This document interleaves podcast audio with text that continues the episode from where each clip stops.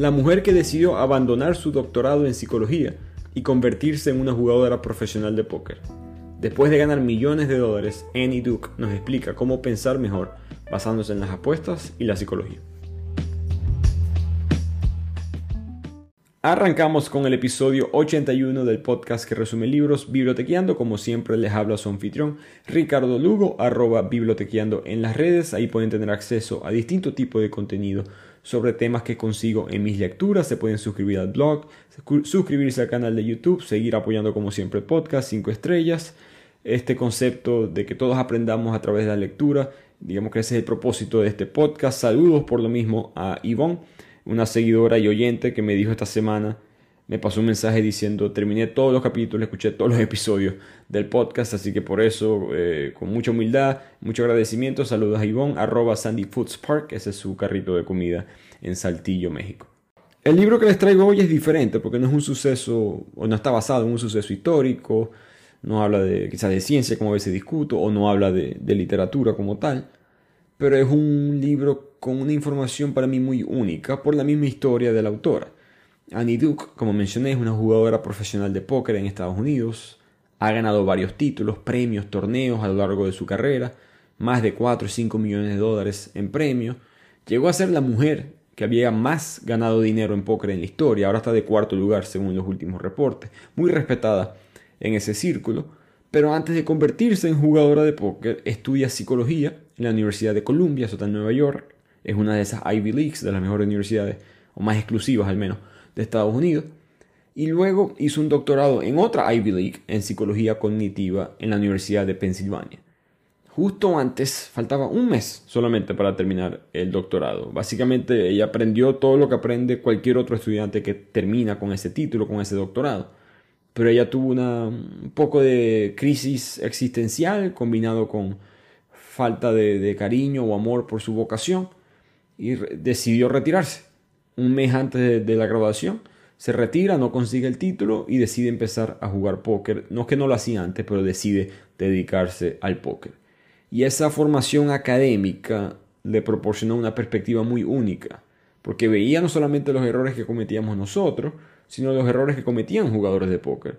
Empezó a ver los errores del comportamiento humano y poco a poco unió esos dos mundos y así fue que ella se convirtió en esta jugadora exitosa. Ha escrito otros libros eh, de Middlestone, eh, de cómo jugar el gran póker, o sobre el tema de decisiones más psicológico, pero este quizás es el que le dio la fama, muy popular, y quiero simplemente discutir algunos de los puntos que a mí me parecieron más interesantes del libro. Así que empecemos con la primera lección del libro, que es que la vida es póker, no ajedrez. Hablamos sobre esto en el resumen de la novela de ajedrez de Stefan Zweig. Él escribe ese libro y se enamora del ajedrez en los últimos días de su vida antes de suicidarse. Y una de las cosas que él decía que el ajedrez es el mejor juego de mesa porque no tiene suerte, a excepción de que si te toca empezar o jugar con las fichas blancas en vez de las piezas negras, eh, que tienes el blanco siempre tiene un ligero chance o probabilidad más alta de ganar. A excepción de eso, el ajedrez es totalmente habilidad cognitiva o habilidad de pensar. No hay manera de que pierdas por mala suerte. Vas a perder porque no fuiste lo suficientemente bueno uno diría inteligente dentro del juego, para ver todas las variables posibles. No fue por mala suerte, fue simplemente por falta de, calidad en el juego. Pero la vida no es así. La autora nos dice, en nuestras vidas, cuando tomamos decisiones de ahorros, salud, negocios, estilo de vida, relaciones, paternidad, hay suerte, hay incertidumbre, hay riesgo, hay engaños ocasionales de otras personas, hay variables que son muy difíciles de identificar, extremadamente imposibles de medir. Por lo tanto, no podemos pensar como muchas veces la psicología suele enseñar, que es de una manera más lógica o más cognitiva, sino que hay que pensar desde el punto de vista del póker, no del ajedrez. Ella misma dice que ella ve las decisiones en su vida no como decisiones, sino como apuestas. Yo no voy a pensar que estoy tomando una decisión, porque la palabra decisión no, no me permite ver más allá de la incertidumbre. Mientras que si yo digo esto es una apuesta, tú estás más claro de que, bueno, hay algo que yo no entiendo. Hay un espacio que yo no sé donde, cuáles son ni siquiera las variables que no he podido medir.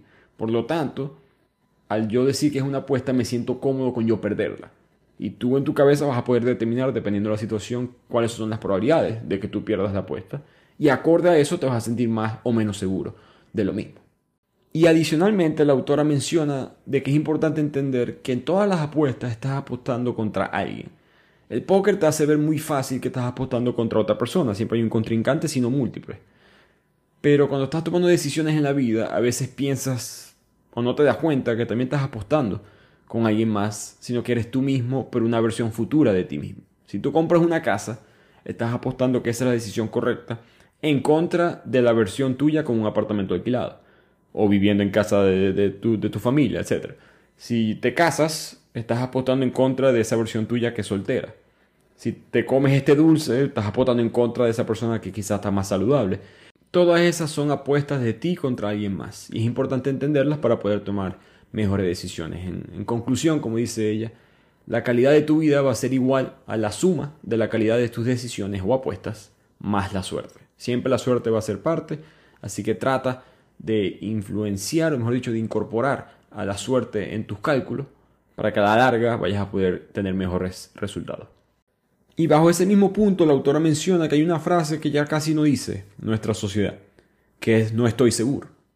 En esta era del Internet, la era de la información, ahora con la era de la inteligencia artificial, ChatGPT y todas estas cosas, es muy difícil para nosotros aceptar que alguien nos responda no estoy seguro o no sé. Queremos respuesta. Es imposible para un político que se pare enfrente a un micrófono y nos diga, no sé cuál es la mejor respuesta aquí. Nadie le paga por eso, todo el mundo quiere que, que nos diga exactamente cuál es la respuesta correcta, entre comillas. Y ella, la autora, menciona que no estoy seguro, en verdad es una respuesta muy sabia, porque reconoce la incertidumbre. Y al reconocerla, es menos probable que caigas en esos errores que mencionan todos los libros de psicología, trampas del pensamiento, eh, disonancia cognitiva, el sesgo de la confirmación, pensar que hay causalidad cuando en verdad solamente hay correlación, todo eso se puede no eliminar por completo, pero controlar, minimizar el riesgo, si solamente reconoces que, no que puedes no estar seguro sobre algo. Y de aquí pasamos a uno de los puntos más interesantes para mí del libro, que es definir lo incorrecto, entender cuándo te equivocaste y cuándo tomaste la decisión correcta, porque las decisiones no pueden estar correctas o incorrectas en función del resultado. Me explico. Si tú estás apostando, recordemos, deja de pensar que estás tomando una decisión, sino que estás apostando sobre el futuro. Entonces las cosas solamente pueden estar correctas o incorrectas en función al presente, en función a las variables que tenías conocimiento en el momento que tomaste la apuesta, no en función del resultado. En el póker esto es muy intuitivo. Pero en la vida a veces se nos olvida que es así. Por ejemplo, en el póker te viene un par de reinas y apuestas, porque debería de apostar, y pierdes por mala suerte. Bueno, perdiste. No significa que te equivocaste, sino perdiste. Puedes tomar la decisión correcta y perder, que es algo difícil a veces de aceptar un internamente, por eso pasa. Igualmente te puede haber venido la peor mano en el póker si estás jugando Texas Hold'em, es el 2 y el 7. Son los dos números más bajos y más separados posibles, más difícil de hacer una escalera de pintas diferentes. Por lo tanto, 2 y 7 de pintas diferentes son la peor mano posible. Te puede venir eso y apuestas y de milagro ganas, no significa que tomaste la decisión correcta. Lo mismo aplica para tu, vida personal. Si te montas en el carro y estás un poco tomado y manejas y llegas a tu casa y no te pasó nada, no te paró la policía, no chocaste, todo, todo salió bien, esa todavía aún así, eso no fue la decisión correcta. El resultado es una cosa, las variables que tú tenías conocimiento en el momento que tomaste la apuesta es lo que tienes que mirar y de ahí decidir si tomaste la decisión correcta. Y eso me parece a mí muy terapéutico porque te permite estar contento con cuando las cosas salen mal porque no puedes medir la incertidumbre, no podemos medir todos los riesgos. Si tomas una nueva oferta de trabajo y de repente el trabajo a los dos meses resulta que no, te gusta, eh, la gente no, no te cayó tan bien como pensaba que iba a ser, se te complica la cosa profesionalmente, si sabes que todo eso fue incertidumbre y que en el momento cuando tomaste la decisión no tenías acceso a esa información, deja de, echarte la culpa a ti mismo, sino que simplemente aceptas la incertidumbre que trae la vida. Antes de continuar con este episodio, un corto mensaje para mis oyentes en Latinoamérica y Estados Unidos. Si le das clic al enlace en nuestra biografía de Instagram, arroba bibliotequeando, o si visitas la descripción de este podcast, vas a poder acceder a la librería online que te permite descubrir, comprar y recibir tus libros favoritos a tu hogar sin salir de tu casa, que es Busca Libre. Eso es para toda Latinoamérica y Estados Unidos. Nuevamente visita el enlace de Bibliotequeando de Busca Libre y así consigues ofertas especiales en el link de la biografía de Instagram o en la descripción de este podcast. Y aquí la autora ha hecho un cuento muy interesante, que es que ella organiza fiestas de póker en su casa, invita a sus amigos, a sus familiares, personas íntimas para ella, y ella no juega, porque sería injusto, ya sabe que le ganaría a todos ellos, sino que es la dealer, es la persona que reparte las cartas, distribuye la ficha y simplemente pasa un rato ameno con ellos.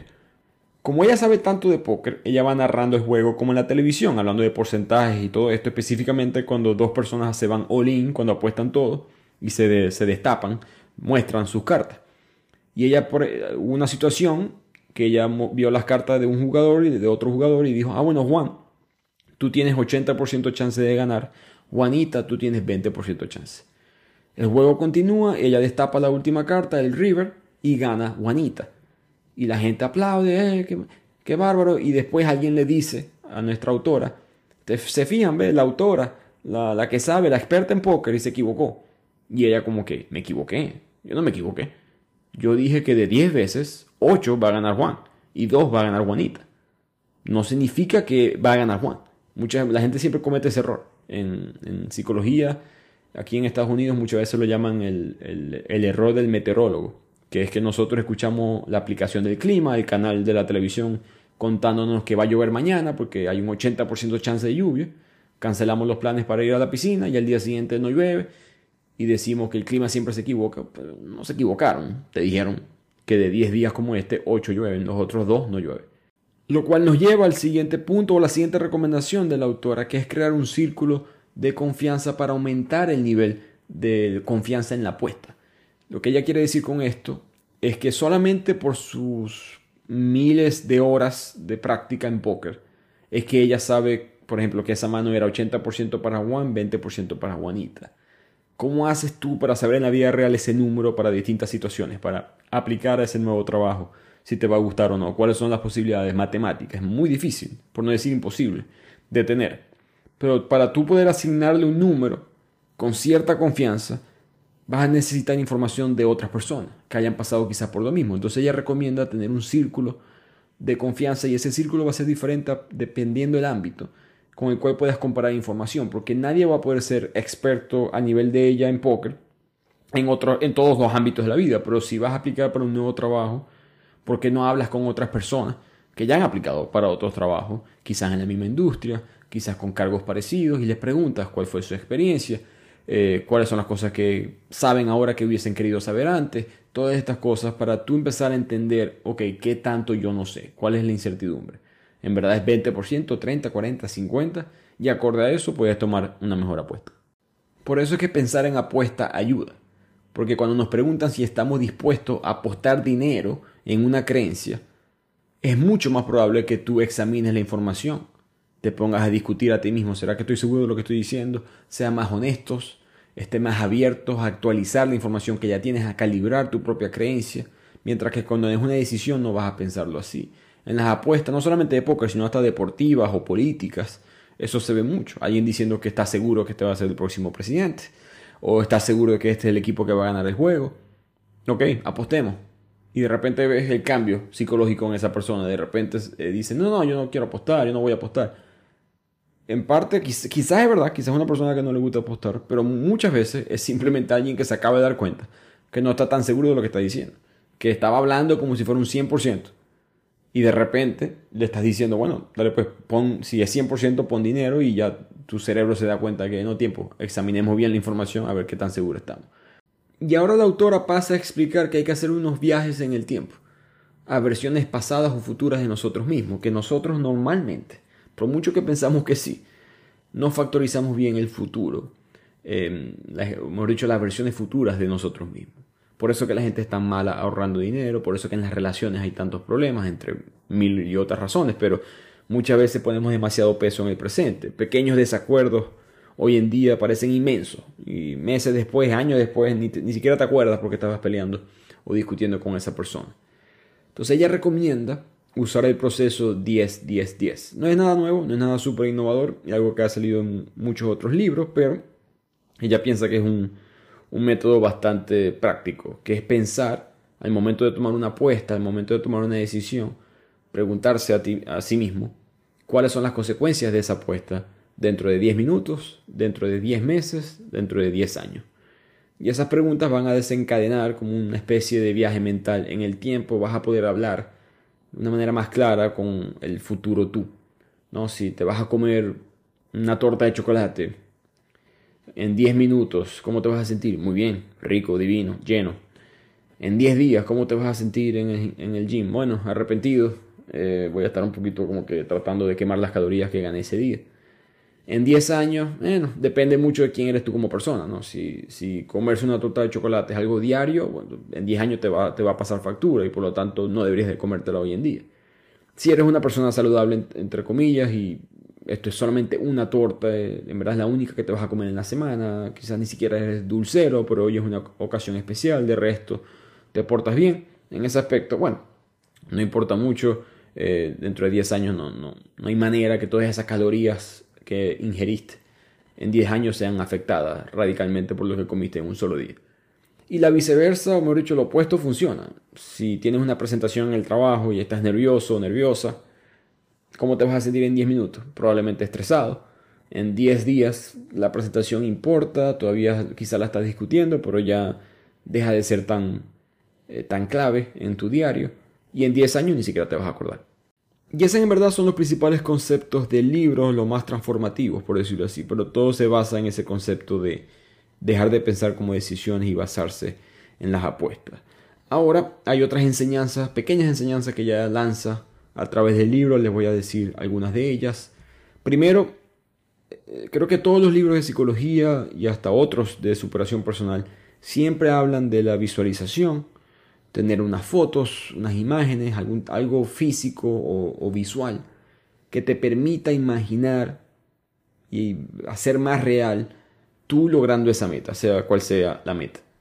Y ella lo que explica es que en verdad en los estudios no es que eso no funcione, no tenga su valor, pero la visualización negativa en verdad tiene mejores resultados. En otras palabras, si puedes visualizar el miedo a fallar, eso va a tener más impacto positivo en ti a que las ganas de ser exitoso. Si tú puedes, digamos que quieres un nuevo trabajo, no son las ganas de ser directiva o ser un director en una empresa, sino es el miedo quizás a quedarte estancado en el mismo trabajo por cinco años, o el miedo a no, no poder eh, cambiar de, carrera. Esas cosas en verdad te motivan más. ¿Qué tiene sentido? Porque así somos los seres humanos. Los estudios cognitivos nos muestran que nosotros nos alegramos menos por ganar 100 dólares que la rabia que nos da perder 100 dólares. Perder eh, duele más que ganar y al mismo tiempo quedarte donde estás duele más que el valor de, avanzar.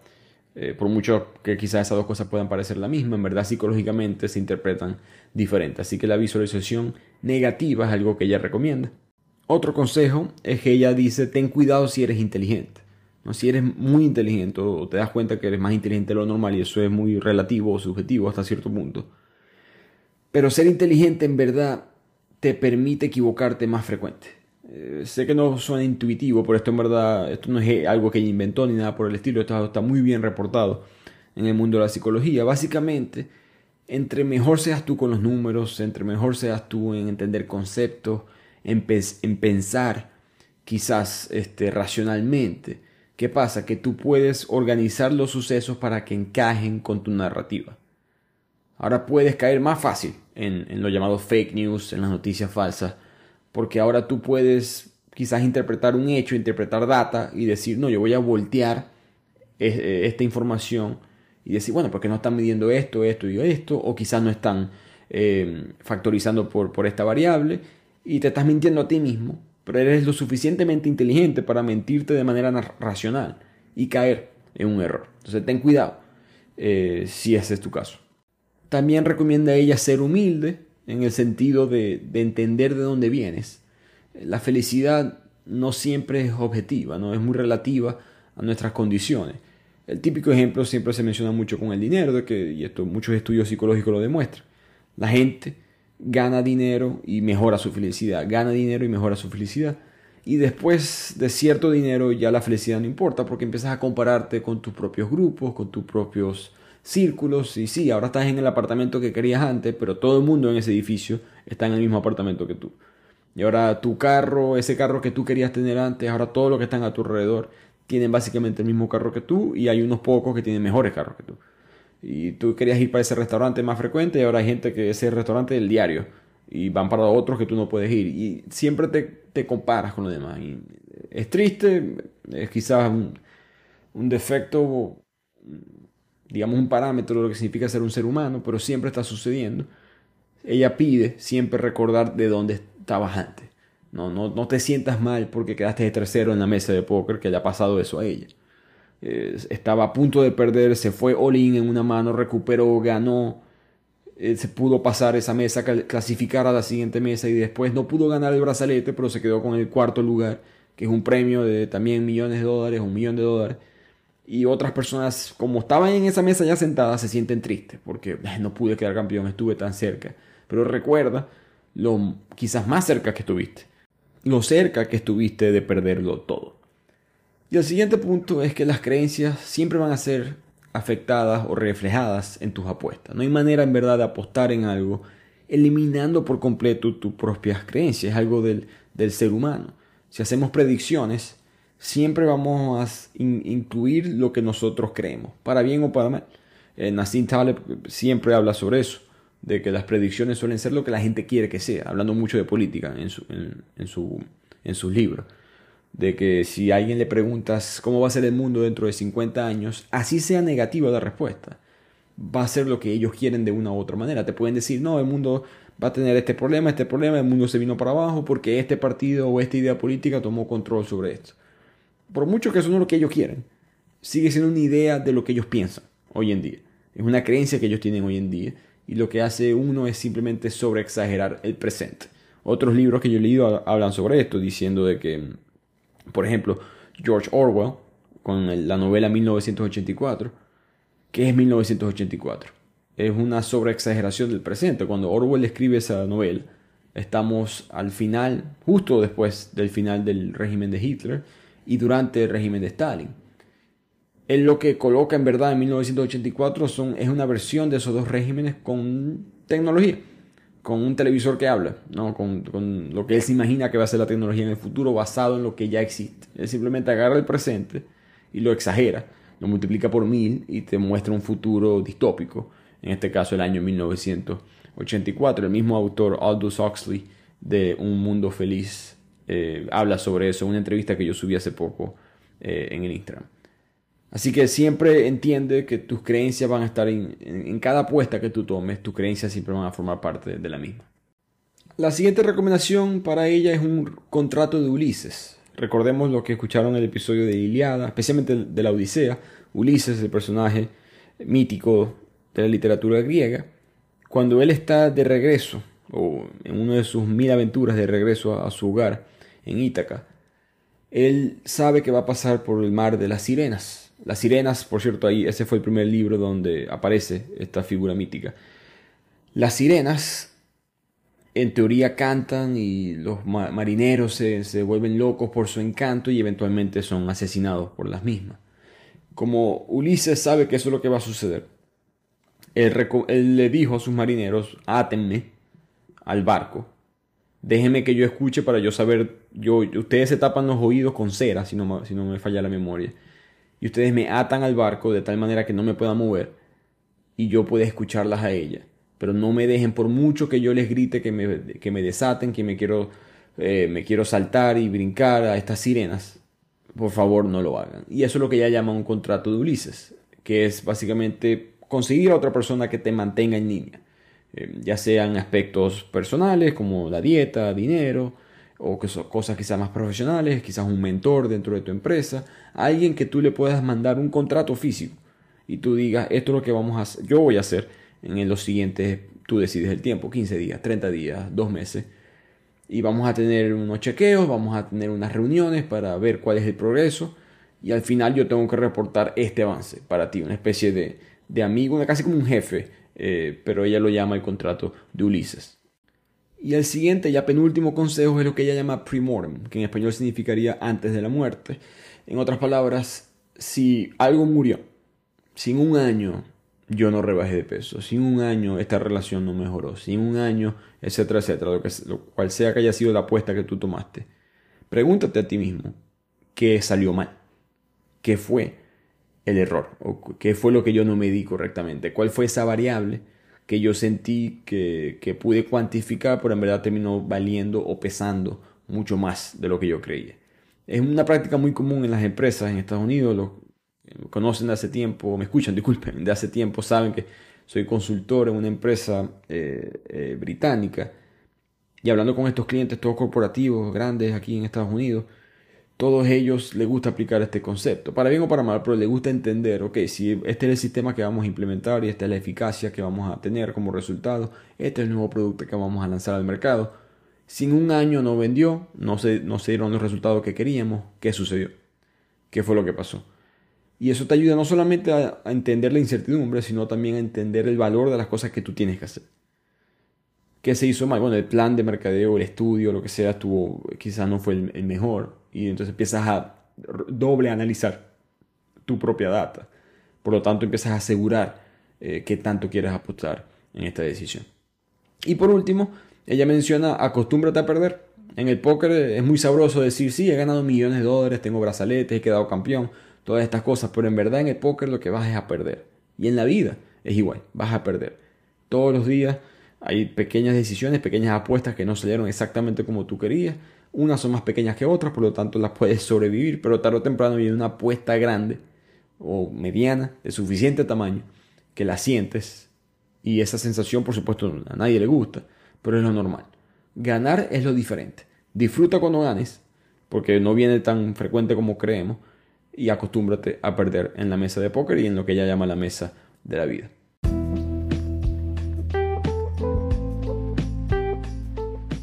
Y con eso llegamos al final de este resumen. Eh, un episodio corto porque empujé o alejé las cosas que el libro menciona que puedes conseguir en la alta mayoría de los otros libros psicológicos. Para mí, eh, la sustancia, lo importante de este libro es este concepto de las apuestas. Eh, no tanto por, lo, que, lo quizás diferente que espero, por lo original o lo único que es la historia de la autora. Una mujer muy inteligente que está a punto de graduarse de una de las mejores universidades del mundo, con un doctorado y Dios sabe cuántas puertas se le iban a abrir, puertas con más seguridad profesional y financiera que lo que es convertirse en jugador profesional de póker. Pero me pareció por lo mismo una historia muy, muy interesante. Eh, por cierto, algo que no mencioné, cuando ella estaba en esta crisis mental, eh, que decide renunciar, al póker. Ella estaba viviendo en un pueblo en medio de Estados Unidos eh, que no tenía ni siquiera bares abiertos después de las 10 de la noche, muy, muy cristiano en ese aspecto, muy fundamentalista. Y las cosas que hacían las personas del pueblo para entretenerse era bajar a un sótano de un bar que ya estaba cerrado, si no me equivoco, y jugaban póker. Y el dueño invitaba y brindaba tragos y todo esto. Y ahí fue que ella aprendió el póker. Y ahí fue que ella se dio cuenta de los errores que cometían muchas personas. Se daba cuenta como alguien apostaba y perdía. Y apostó bien, pero perdió. Pero como no entendía que la decisión fue la correcta y se puede perder, entonces terminaba apostando por la frustración, el, gasto psicológico de haber perdido cuando hiciste las cosas bien. Apostaba y apostaba y apostaba y en dos manos ya no estaban más en la mesa. Y empezaba a darse de esos errores. Y poco a poco se dio cuenta que por muy amateur que eran todos estos jugadores, la mente, el cerebro funciona de una manera muy parecida con los profesionales. Y es cuando ella decide empezar a convertirse en una jugadora profesional. Millones, fue muy exitosa. Eh, creo que escribió un, libro muy interesante. Así que espero que hayan disfrutado el resumen y nos vemos la próxima semana en otro episodio de Bibliotequiano.